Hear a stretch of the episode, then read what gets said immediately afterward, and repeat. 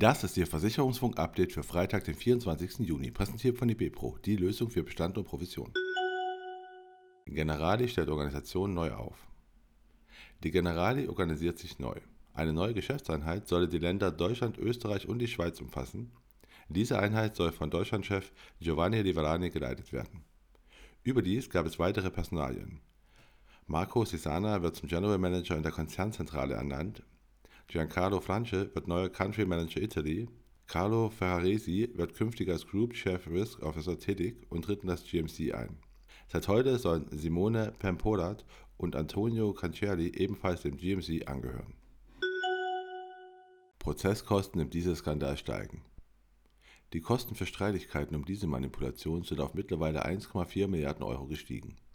Damit ist der Dieselskandal der teuerste Schaden in der Geschichte der deutschen Rechtsschutzversicherung.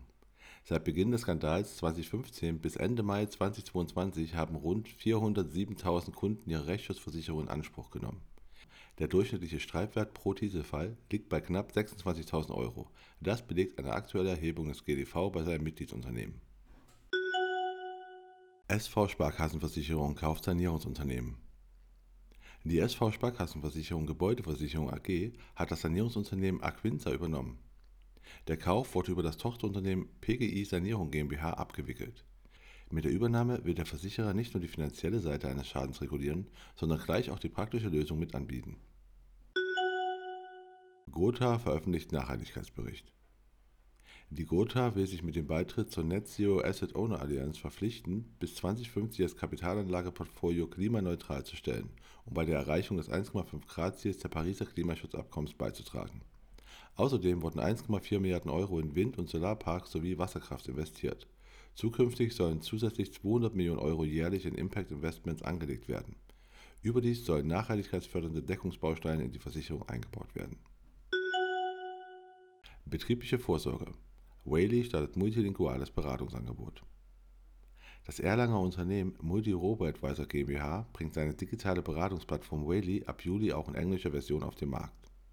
Whaley bietet die Möglichkeit, sich voll digital zu den Themen betrieblicher Altersvorsorge und Berufsunfähigkeitsvorsorge zu informieren, sich Angebote berechnen zu lassen und Verträge online abzuschließen.